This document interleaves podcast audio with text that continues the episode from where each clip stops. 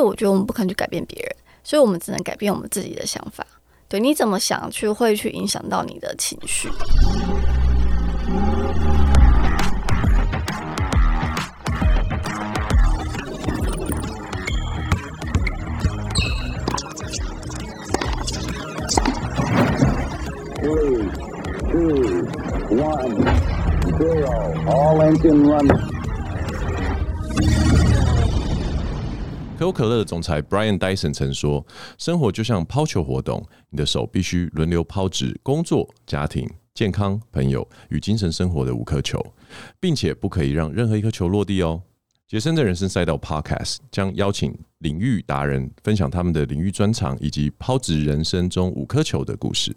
不晓得大家睡得还好吗？现代人压力都非常的大，像我知道呢，身边很多的朋友都有失眠的问题，晚上怎么躺都睡不着。我认识有的人呢，甚至需要躺到两到三个小时才有办法入睡，甚至还有人睡到一半呢就会醒来。每天呢都会睡睡醒醒，无法一觉到天亮，还会出现焦虑跟忧郁的情绪，搞得每天都很累。那你们是不是有这样子的困扰呢？今天我邀请到的来宾呢，他就是这方面的专家，让我们欢迎杰斯身心医学诊所所长李敏山医师，而且医师同时也是台湾芳疗协会的讲师。听说呢，她还是一届的桌球女神。就让我们今天一起来欢迎李敏珊医师，耶耶！大家好，我是李敏珊。你知道吗？这个字呢，敏珊医师的这个“敏”呢，我一直有一个障碍。嗯，因为我在做你的功课的时候，我是直接找到你的 IG，然后就有英文拼音，所以我脑子里面就一直记得敏山、敏山的发音。可是我看到这个字的时候，我就呃卡住了。这个字其实呃，我却发现这个好像在二十几岁这个时代，越来越多人用这个字，而且男生女生都有在用。嗯，虽然跟今天要聊的东西没有太大的关系，可是我一直很好奇，为什么会选这个字当名字？爸爸妈妈有跟你说吗？你知道我们那个时代就是需要那个算算笔，对，算那个笔画嘛。其实我本来算出来是那个明天的明，OK，对。但是因为呃刚好跟我长辈有一些冲突到，所以我就换一个字。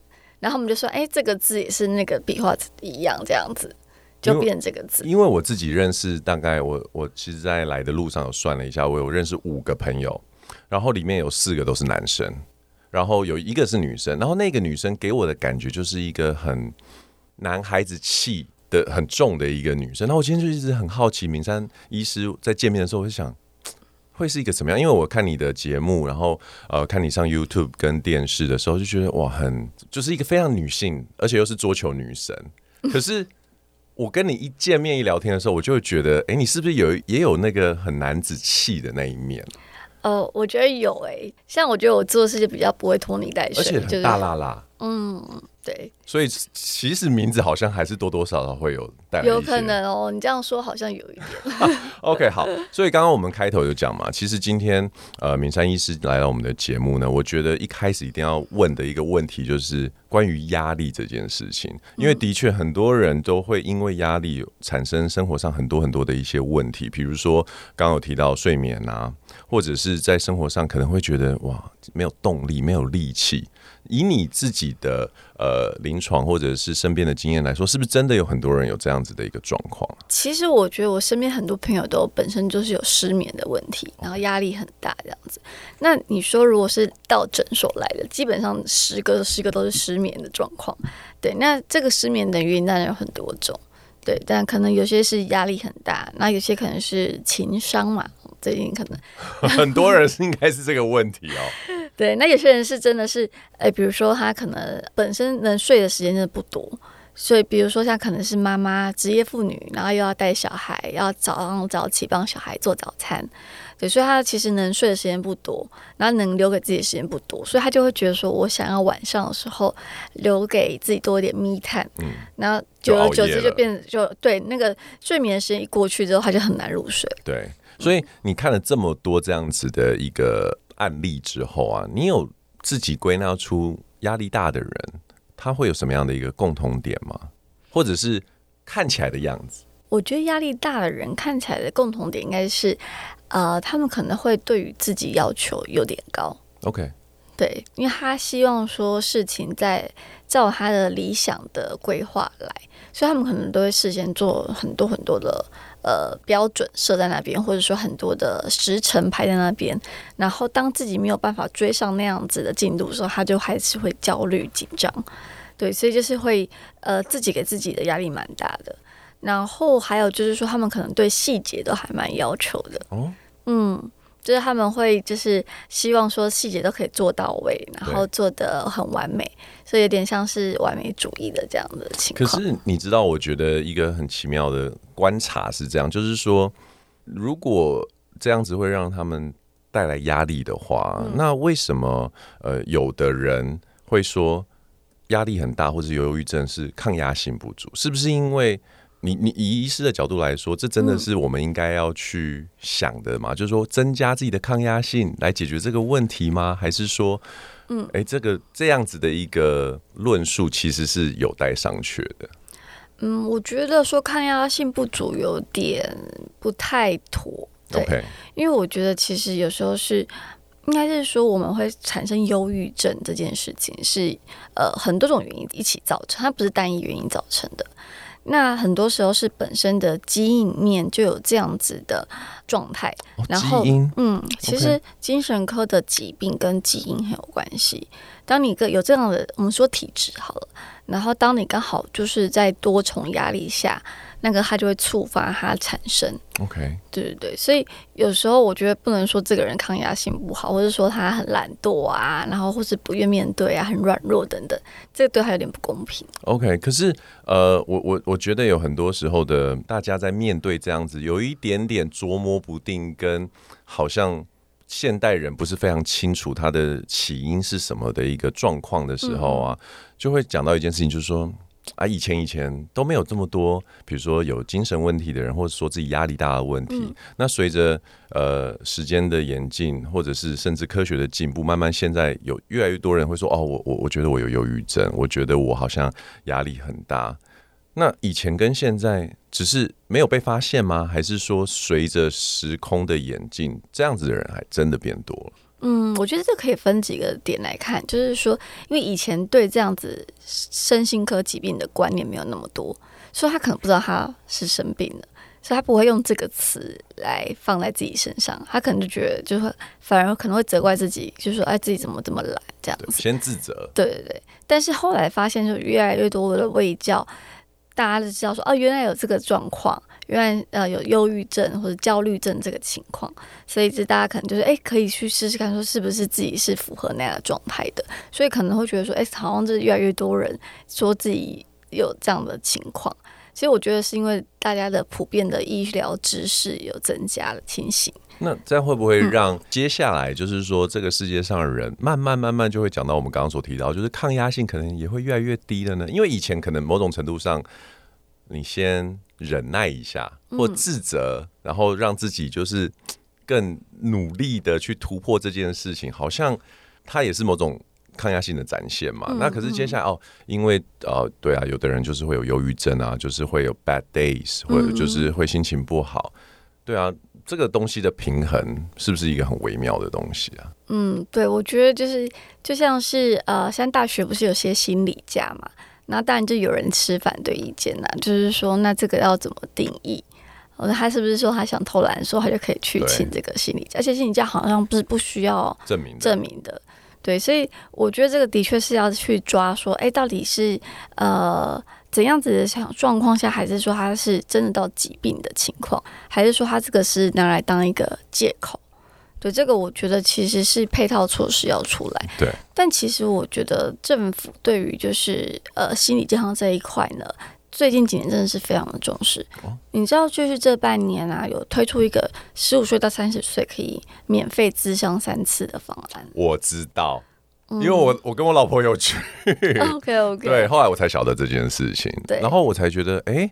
原来以为就是在这方面可能是一个比较不被重视的项目，因为它可能不像是比如说癌症啊，或者是一些重大疾病这么明显需求这么的急迫。可是当我们去诊所的时候，他跟我们介绍有这样子的一个政府的方案的时候，觉得哦，好像有点心中暖暖的感觉。对，而且这个计划会一直延续下去。对，所以也就是说，其实在一个呃越来越进步的一个社会，他会越来越注重我们的心理健康的部分，那他就会去调拨比较多的资源在这上面。对。嗯，敏珊医师，我在更深入聊这些专业的东西之前啊，我很好奇，为什么会让你走上这条路，进入精神科医师这样子的一个职业啊？嗯，我会觉得是因为有成就感。哦，怎么说？对，就是说，因为我们其实，在医学系的大五、大六的时候都要进医院见习，然后大七的时候要实习。对所以那时候我们都会有安排到不同的科去嘛，那我就觉得，哎，到了精神科，感觉上就是会让我觉得好像可以真的帮到个案。对，那我觉得，哎，好像就是去去理解他们心理的部分，而且是一个很未知的大脑这个领域，是一个很未知的领域。没错，对，就是对于说，比如说像心脏，它就是有 SOP 要怎么处理，或者说，哎，癌症有什么样的 SOP 处理，我就觉得那个就是比较已经大家比较 well known 了的。那对于心理这一方面，大家的进步的空间还很多，所以我就觉得蛮有趣的。然后再加上做完之后还蛮有成就感，所以后来才说，哎，毕业之后就选这一科。以一个女性医师来说的话，在精神科，她有什么样的优势或劣势吗？我觉得劣势是有，就是比如说可能，会有劣势哦，应该是说在训练的期间，可能有一些病人比较严重。那他可能会有一些，比如说他在比较躁症发作，或是比较所谓的精神病症状明显的，可能会有一些攻击行为。那这些攻击行为可能就是，比如说像女生的头发就是非常的危险，所以我们有时候到病房去，我们的头发都要就是盘起来，要不然会被抓。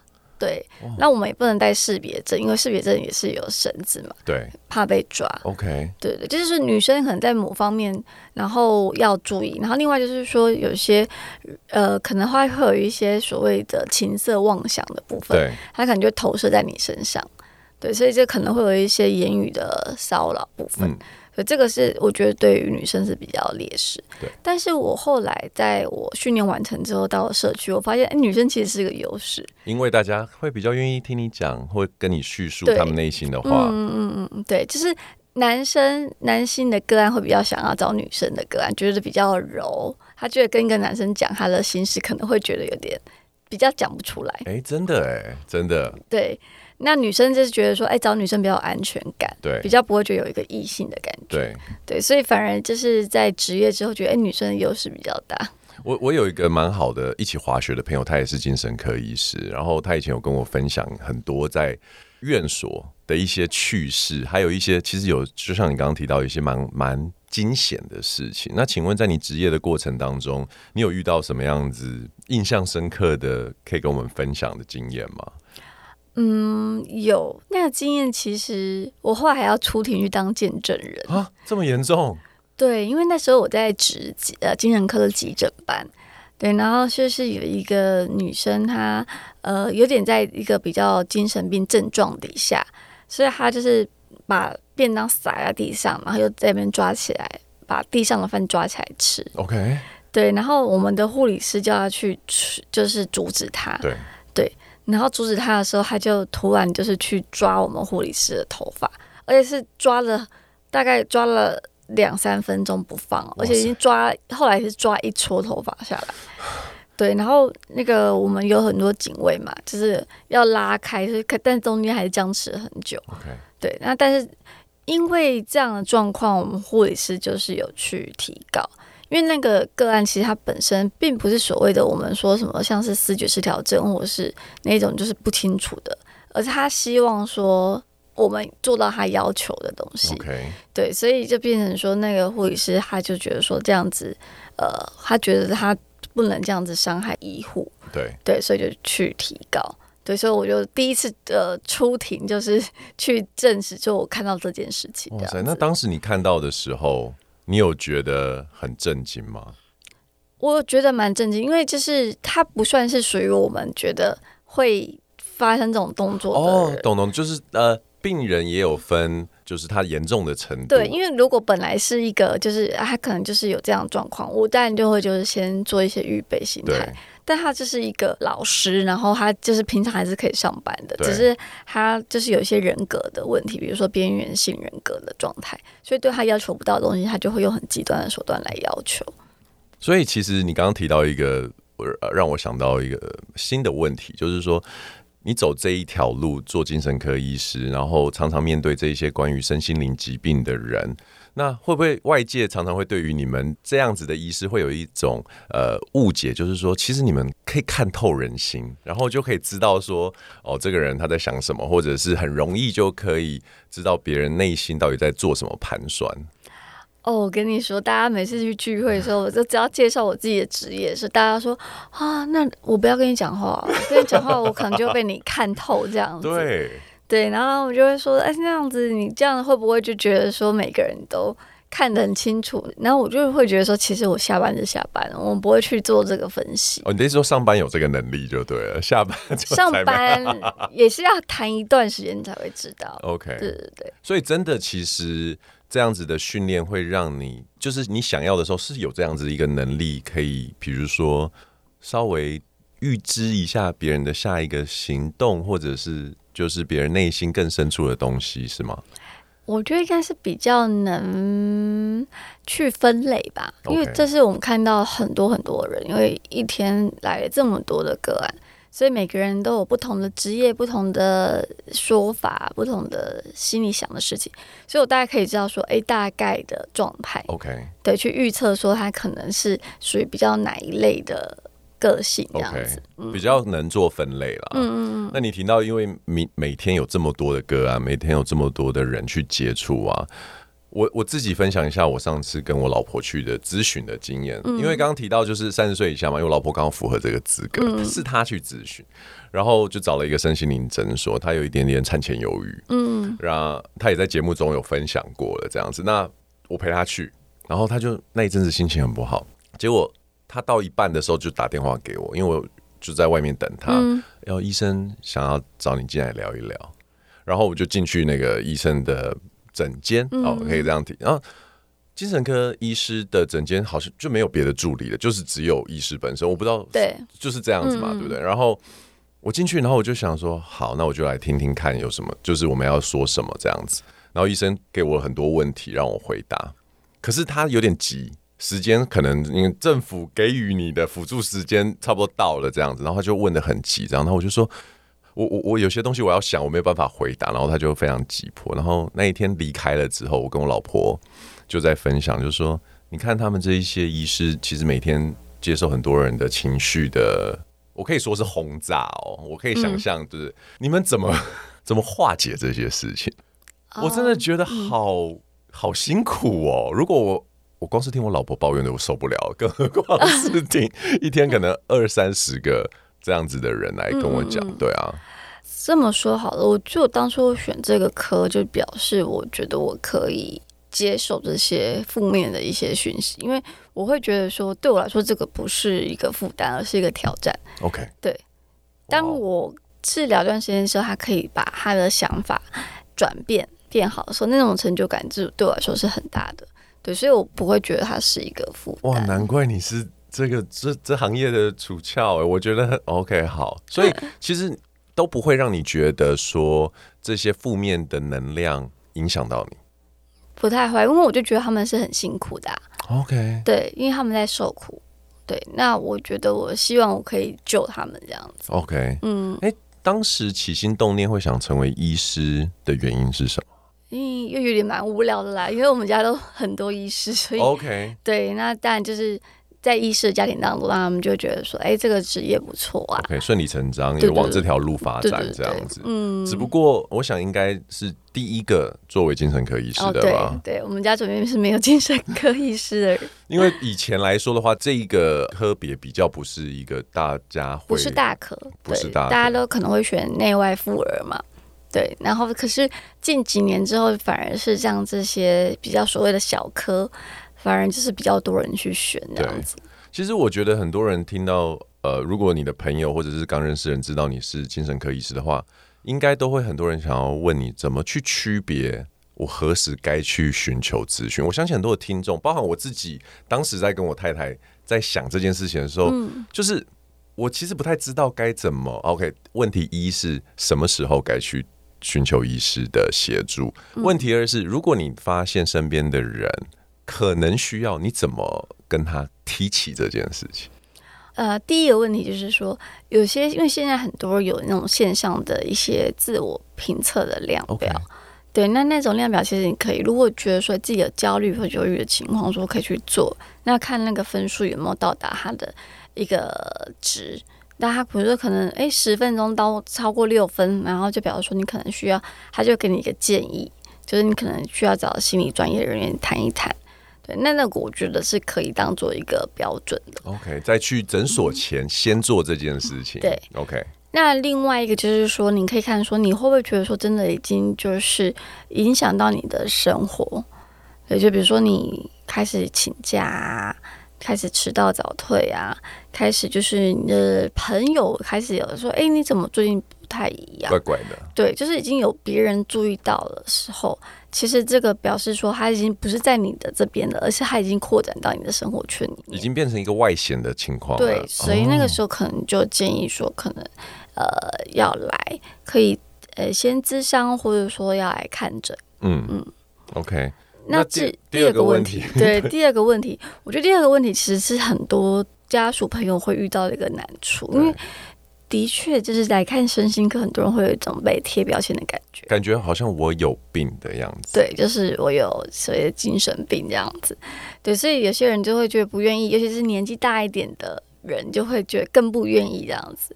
对，所以有时候我们就会说，那我们从一个比较简单的角度切入，说，哎，可能睡眠有问题嘛。哦，那你要不要去看一下睡眠？因为睡不好会有很多的，比如说内科问题啊，血压会变高啊，会变胖，皮肤会变差。哇，我好想马上去看。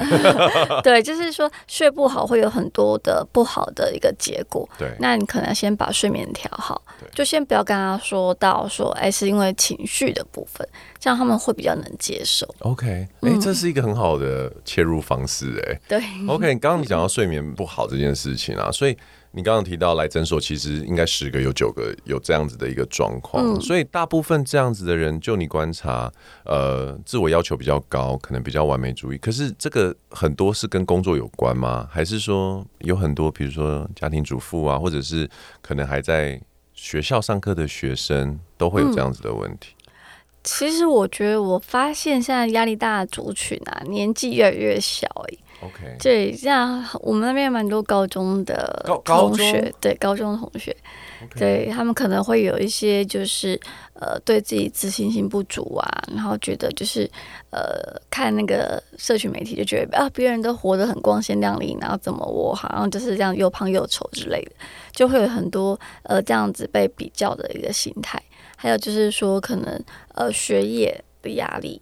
嗯，所以其实高中生来就诊的不少，然后再来就是像大学跟研究所的学生，其实也蛮多的。对，嗯，就是有些人是可能是原生家庭来的压力，然后有些人是可能经济上面他可能需要自己去工作。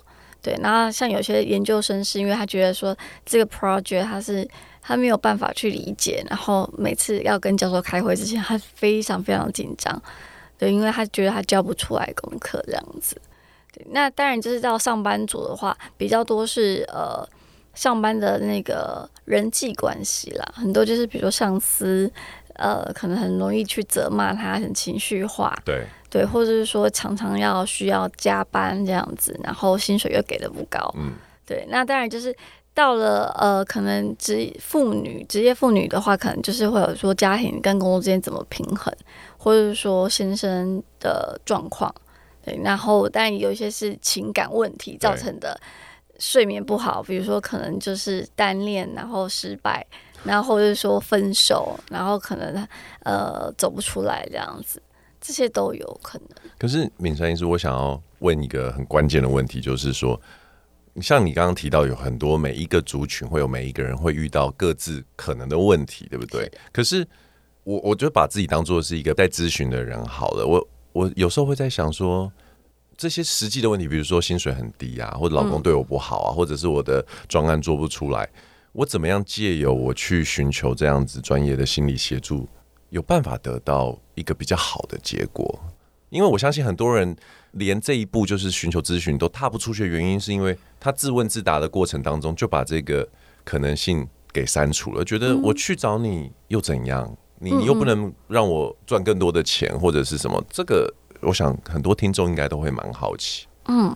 的确，应该是说分两部分，因为像来我们的来诊的话，我可能就会去判断说，那你是不是因为受到疾病影响造成的？哦，对对对。那如果有真的是像比如说我们所谓大脑的血清素不足，可能会有一些忧郁症状，那我可能就是会用一点其他方式，比如说呃物理的治疗方式，或是药物治疗方式，让你的血清素提高，呃，让你可以去面对这些压力，这样子。Okay.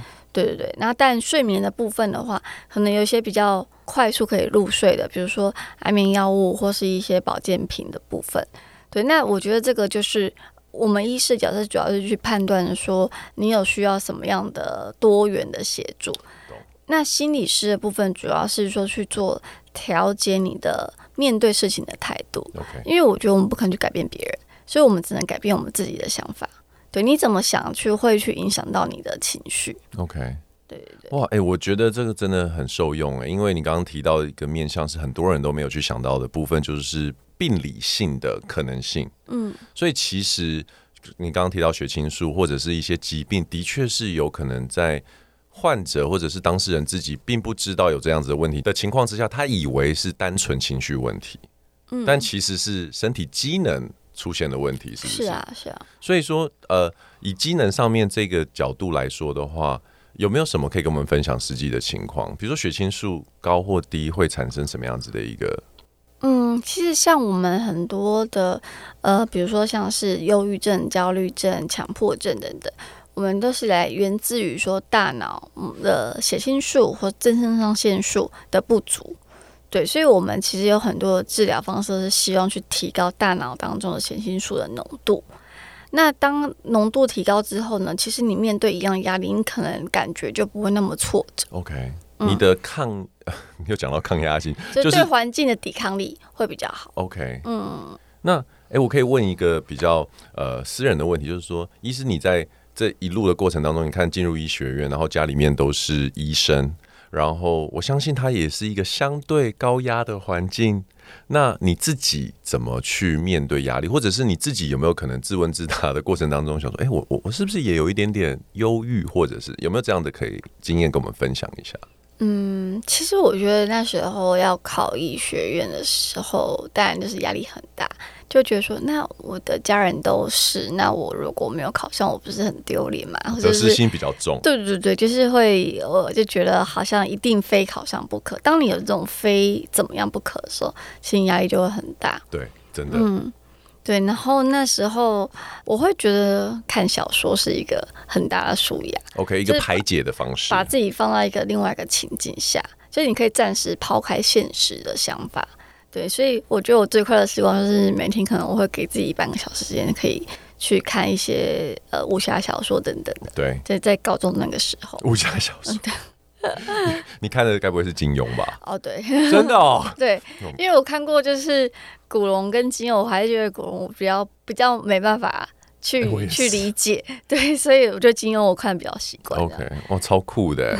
所以你找到一个排解方式，所以其实，在这一路的过程当中，你算是自己会觉得说自己算是对于比如说压力的来袭，然后呃环境的这种压力比较敏感的这样的人吗？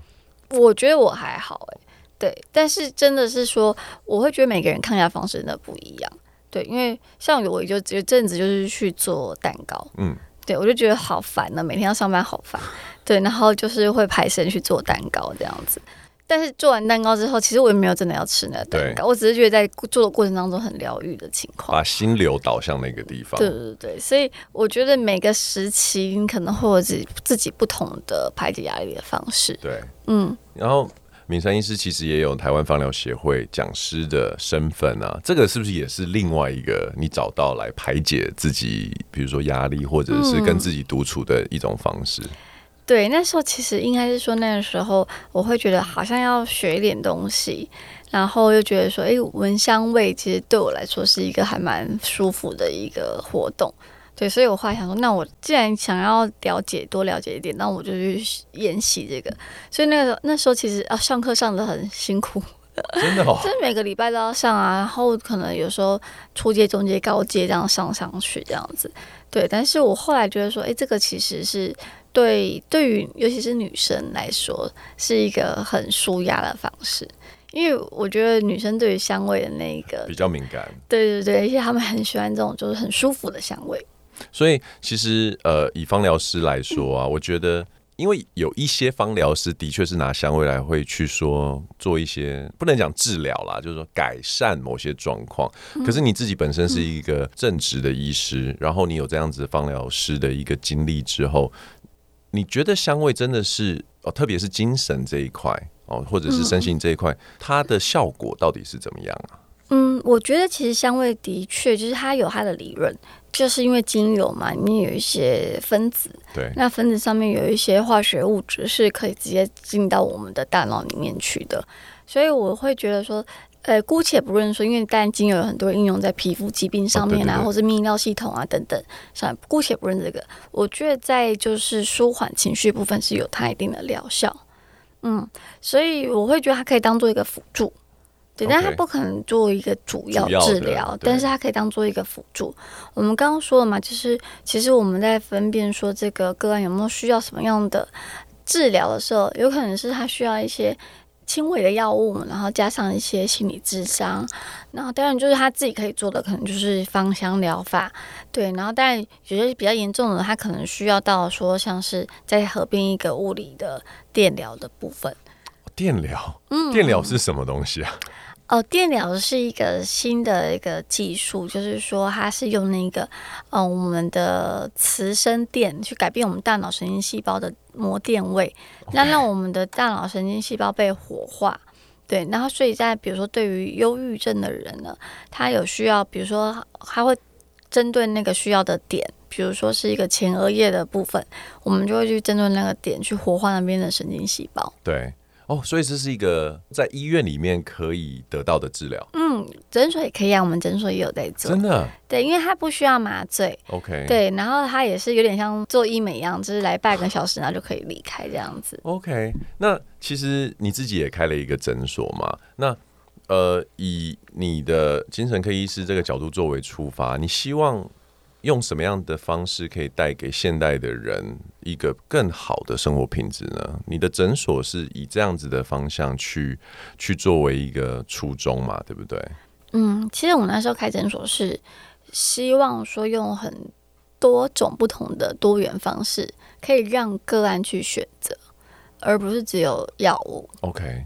对，所以我们有很多非药物的治疗的选项。了解。对对，因为其实之前我在医院当主治医师的时候，因为医院嘛，就是你不太能做主，对，所以你只能就是提供在药物治疗，对，然后或是说像有一些呃有排心理治疗，但是它都是因为是公家医院，所以基本上就是很少。对，所以就是变成说，大部分还是以药物治疗为主。对，那那时候我就觉得说，嗯，我想要提供一些更多的选项，因为如果我是个案的话，我也不想要就是只有吃药这个选项，对，所以才开这家诊所。其实我我听到一个很有趣的东西，我刚刚提到，其实我有一个呃朋友，他是在精神，他是做精神科医师，然后在好几年以前，我们在聊到一些，所以你刚刚提到非典型治疗方式的时候。他每次我有什么东西，然后我去问他，他就说：“哦，那个我们精神科医师不会做，然后这个我们精神科医师觉得没有用，这样子。”可是你提到的，其实反而是你去拓展，或者是去开启了更多的可能性。那我知道这种就是有点像是医师，他毕竟是有经过严谨的训练出来的一个学问，一个一个职称。可是很多所谓的非主流治疗，它其实就是。在可能在医师这么专业的角度里面看起来，它就是一些没有这么严谨的科学。你怎么在这中间找到一个平衡，或者是怎么让你愿意开始去了解这一些非主流的治疗方式啊？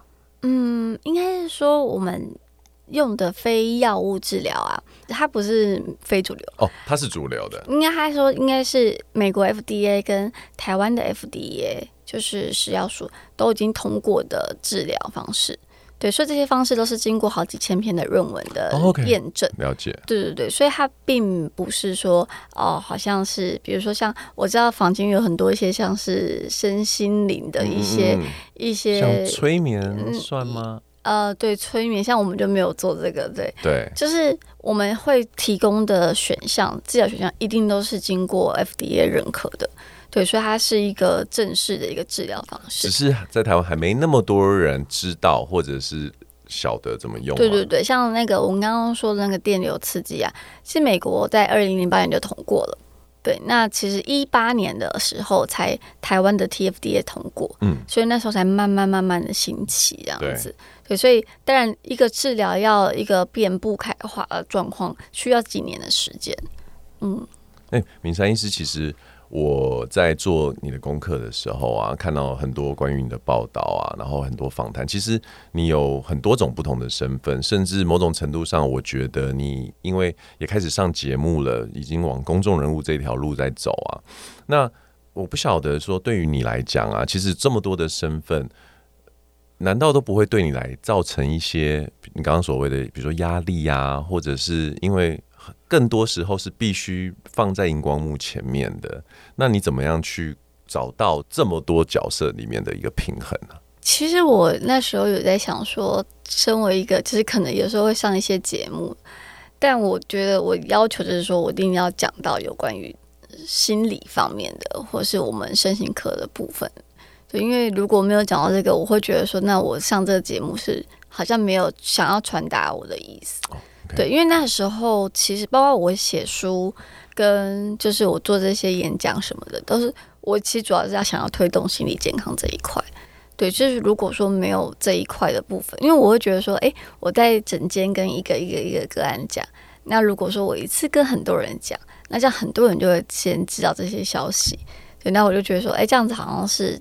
就像我们所谓的工位的概念吧，是，对，只是用不同的管道去做工位的宣导。对对对对，OK，嗯，其实我有很多的医师朋友啊，每次我都很很想问他们一个问题：为什么你会当医师？刚刚我有问过你这个问题嘛？嗯、那私底下来说的话，有些人就说啊，赚的比较多啊，然后有的就是我也不知道我要干嘛这样子。然后很多时候到最后都会聊到一件事情，就是说，好，这些我这些朋友他们真的当了医师了之后。有一些人真的会在某一天某一个 moment 就意识到，他说他找到他的使命感。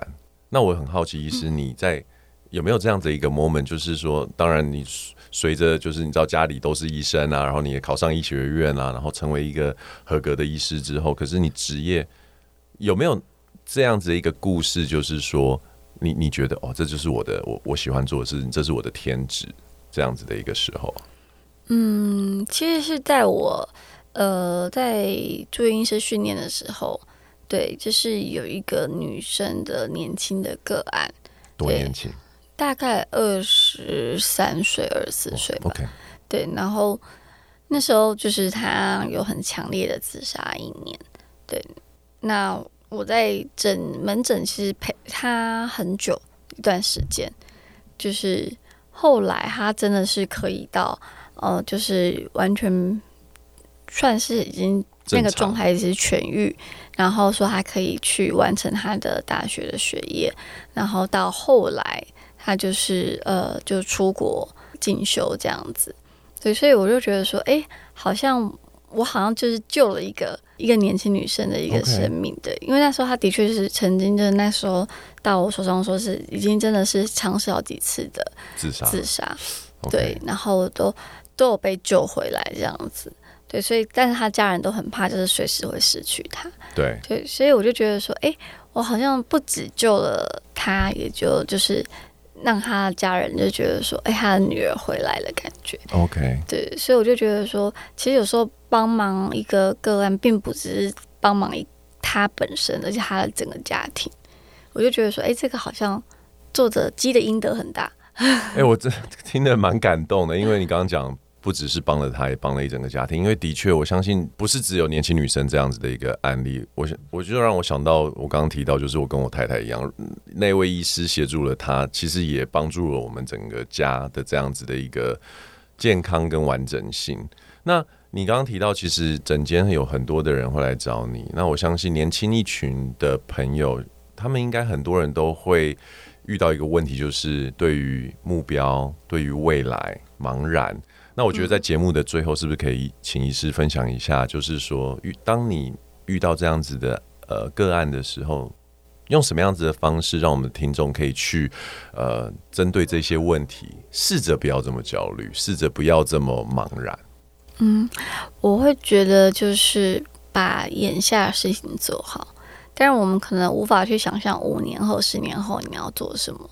对，有些人甚至还现在还不知道自己能做什么，但你就把你现在能做的事情一小步一小步的做好。OK，对，当你在这个做好的过程当中，你可能就会发现说，哎，其实你是擅长什么，或是你可以朝那个方向发展。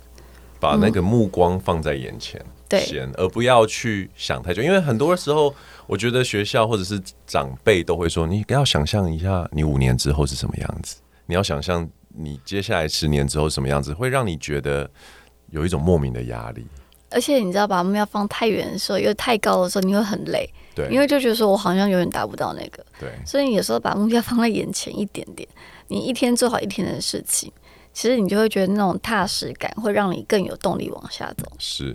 好，今天非常谢谢明山医师来到我们的节目呢。我觉得其实身心这一块呢，是是现代人越来越需要去正视，而且有正确观念去面对的一个课题。那因为我自己也亲身经历过呃这样子的一个议题，后来发现就是说，诶，有很多时候呢，面对这样，比如说跟医师的对谈啊，或者是进去诊间。跟我原本想象是非常非常的不一样，所以如果听众你有这方面的问题或者是疑虑的话，我也会建议你去寻求呃正式的心理咨商或者是呃医师的帮助，其实会让你的生活品质过得更好一点。好，谢谢米山医师今天来我们节目，谢谢，我是 Jason，我是米山医师，我们下次见喽，拜拜，拜拜。